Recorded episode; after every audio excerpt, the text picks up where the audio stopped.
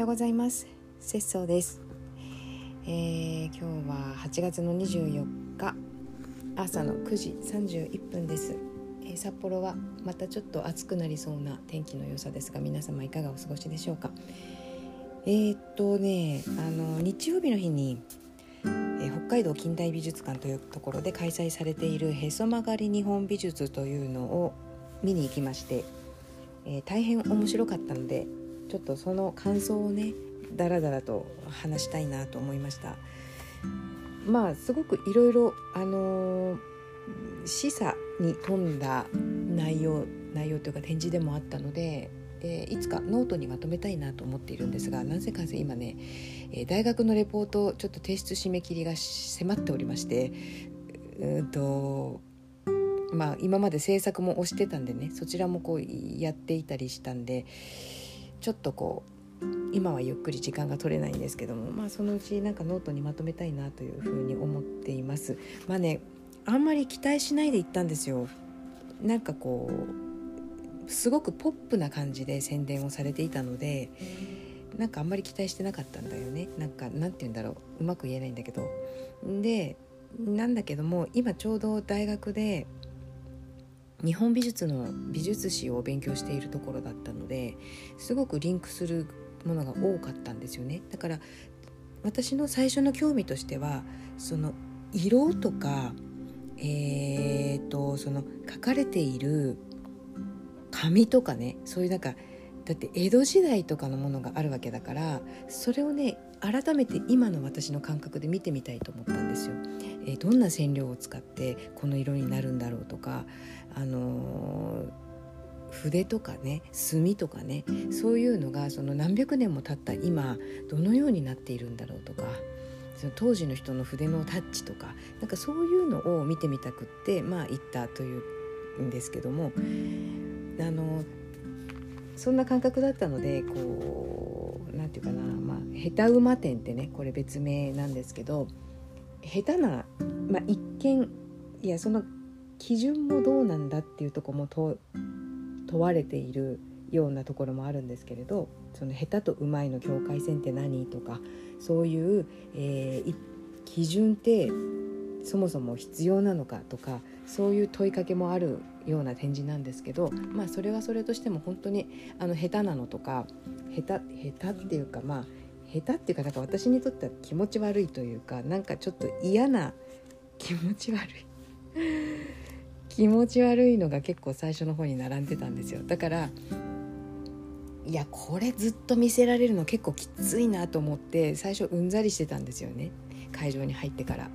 なんだけどだんだん進んでいくうちにだんだん面白くなっていってまあ最終的にはどっぷりその世界に浸かり大変満足して出てきたということなんですよ。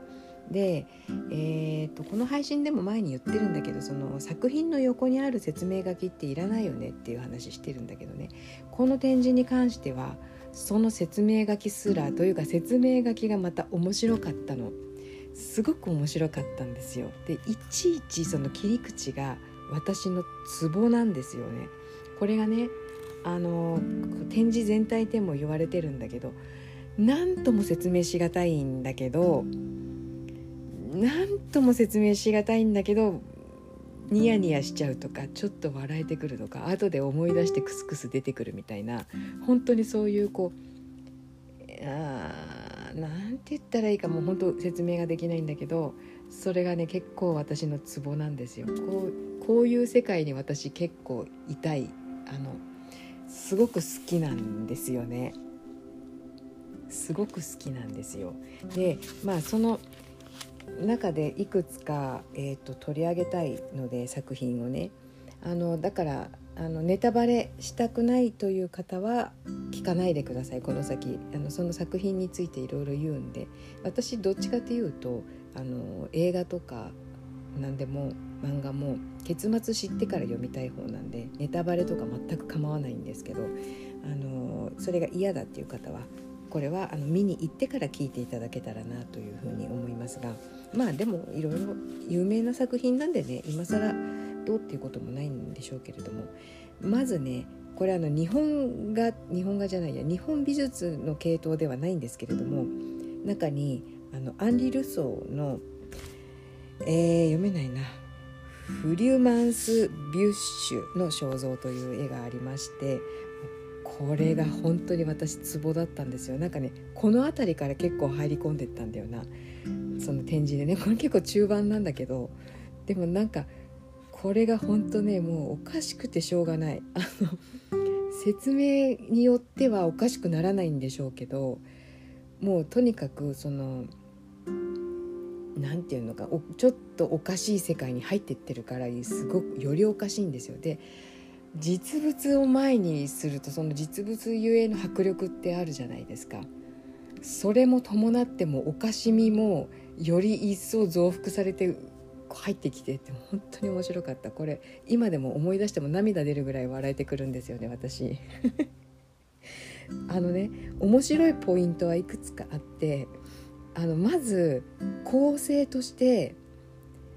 えー、っと遠近感っていうか本当に笑えてくる。なんでここにこの人が立っているんだろうっていう構図なんですよね。おかしくてしょうがない。話してるだけでもおかしくなってくる。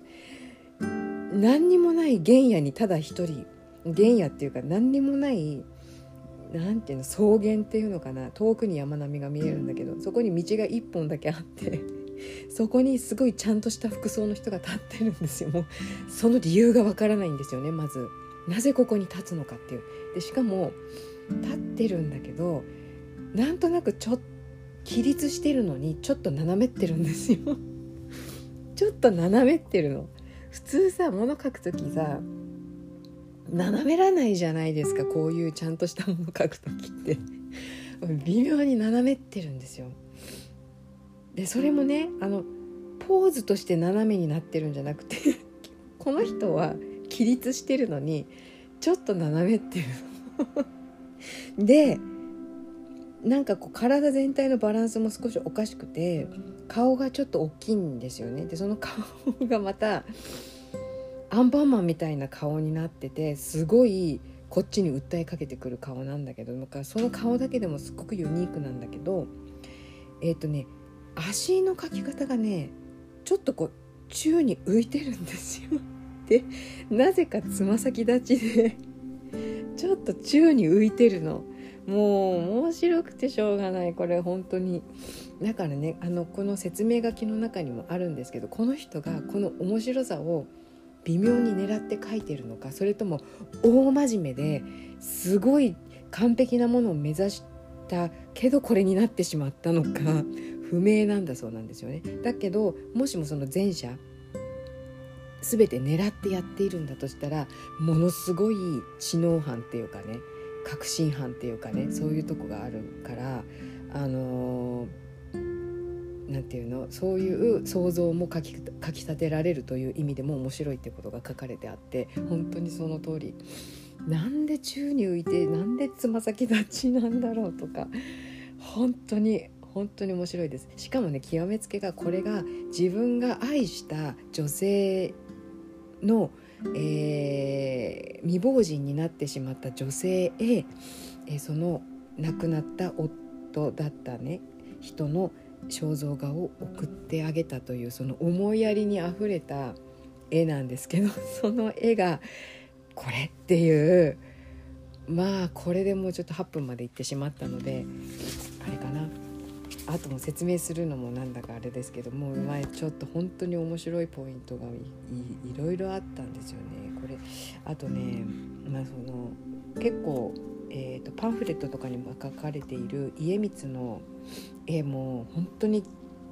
本当に気持ち悪いんですよね。これもさ狙って描いてるのかこういう絵しか描けないのか分かんないけどでもなんか家光は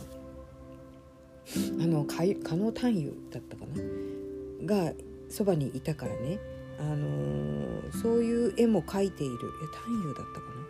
な？あそうそうかな？ちょっと間違えてたらごめんなさい。でもその狩野派の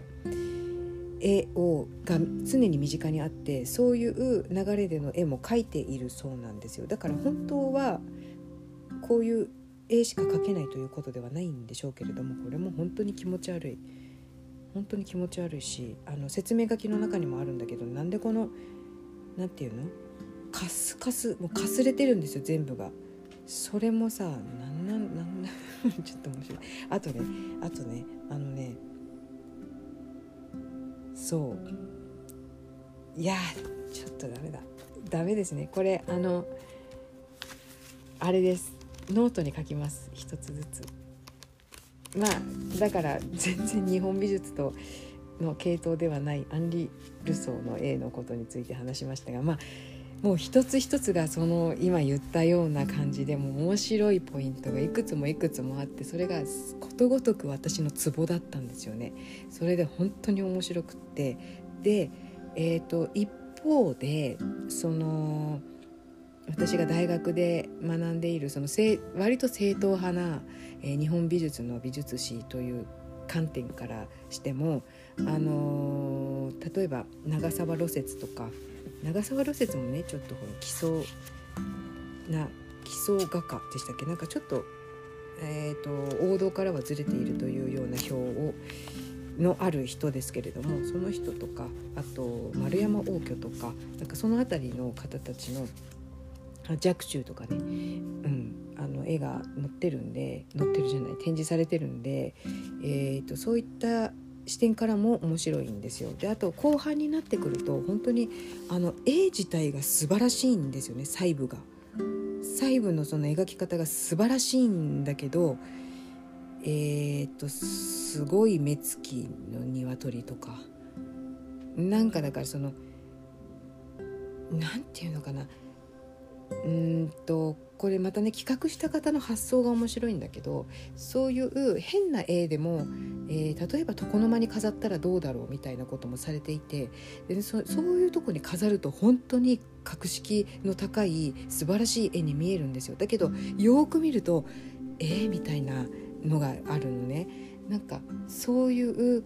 ポイントも本当いちいち私のツボでもう面白くて面白くて仕方がなかったです、うん、でもその本当ちょっと言いかけたけど最後の方になるとその絵の細部の素晴らしさが素晴らしくなってくるんで、えーと、そういうところがこうまずやっぱりこう圧倒されるところがあるんですよね。なんだけど気持ち悪い顔をしてるとかえこれこれは何何の絵なんだろうとかよく意味のわからない構図だったりとか本当にね本当にいちいちそういうとこがツボでした、えー、伝わるでしょうかこの面白さ。あこれも大好きだったな。あのね長沢露雪のね「拡大ツーズ」っていう、えー、江戸時代中期すごいですよね。これなんかねあの石の下にも6年っていうような説明書きがあるんだけどうーんとね仙人がね真ん中にいてね子供たちがわらわらわらってその周りにいて仙人の頭の上に石積んでんですよ。もうそれだけで面白くないですか？なんで仙人の頭の上にみんな子供たち石積んでるのか？わからないんですけどどうもこれによるとその子どもたちに石を崩さないようにって言われているんですって仙人がね。でそのまま6年間その仙人はそこに座り続けたというようなあの話を描かれている話が描かれているそうなんですよ。その仙人のとぼけた顔とかまあこの子供たちが頭の上に石を積んでいるというそのナンセンスあだからあの人の絵にも通じるねえー、っと亡くなった絵本作家。あ超新太。そうそう超新太にも通じる。私超新太の絵本も大好きなんですよ。イカタコツルツルとかね。もう意味わかんない。意味わかんないじゃないですか。イカとタコがさ足がどっちの足だか分かんなくなって食べて美味しい痛い美味しい痛いってやる絵とかあの絵本とかあるんですけど そういうの大好きなんですけどもうそれに通じる感じああ超新太ここには展示されてないけど超新太の絵も多分この系統ですよね。そうそうそうそうまあまあそんなんで、えー、話が長くなってしまってくだらない話に、えー、お付き合いくださりましてありがとうございました。それではまた。